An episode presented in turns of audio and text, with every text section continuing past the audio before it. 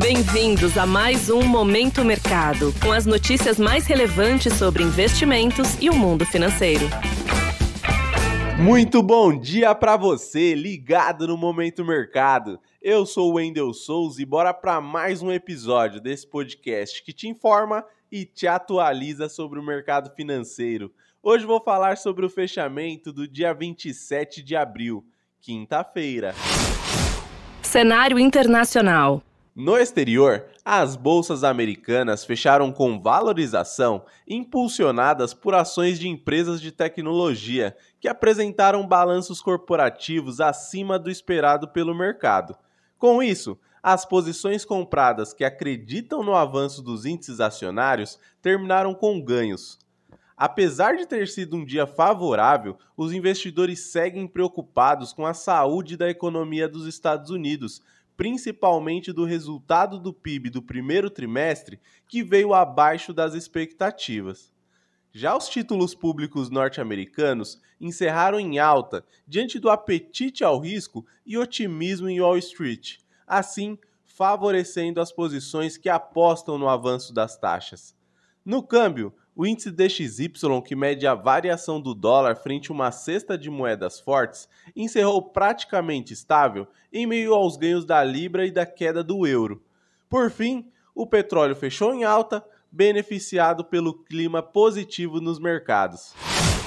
Cenário nacional. Por aqui, o dólar encerrou com queda de 1,5% aos R$ 4,98 diante do apetite por ativos de países emergentes e em meio a decisões jurídicas vistas pelo mercado como favoráveis para as contas públicas. Desta maneira, as alocações acreditando na elevação do dólar tiveram perdas. No mercado de juros futuros, as taxas de curto e médio prazo encerraram com viés de alta após indicador de criação de emprego superar as projeções, o que reforça a percepção dos agentes de manutenção da Selic em patamares elevados. Já as taxas de longo prazo terminaram em baixa, ancoradas na desvalorização do dólar e no noticiário fiscal mais favorável. Deste modo, as apostas na alta dos juros futuros não tiveram direção única. Em relação à bolsa, após três pregões no vermelho, o Ibovespa encerrou o dia com ganhos, acompanhando o movimento dos seus pares no exterior e ajudado pela valorização das ações da Vale. Assim, as posições compradas no índice fecharam em alta.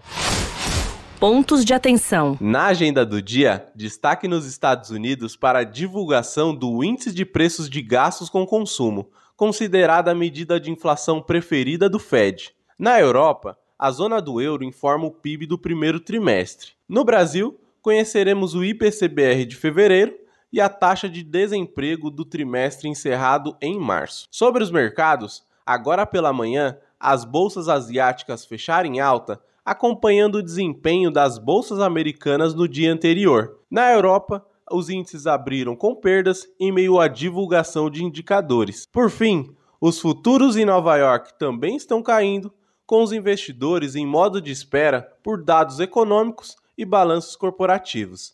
Desta forma, termina o Momento Mercado de hoje. Agradeço a sua audiência, um excelente dia e bons negócios. Valeu! Você ouviu Momento Mercado com o Bradesco. Sua atualização diária sobre cenário e investimentos.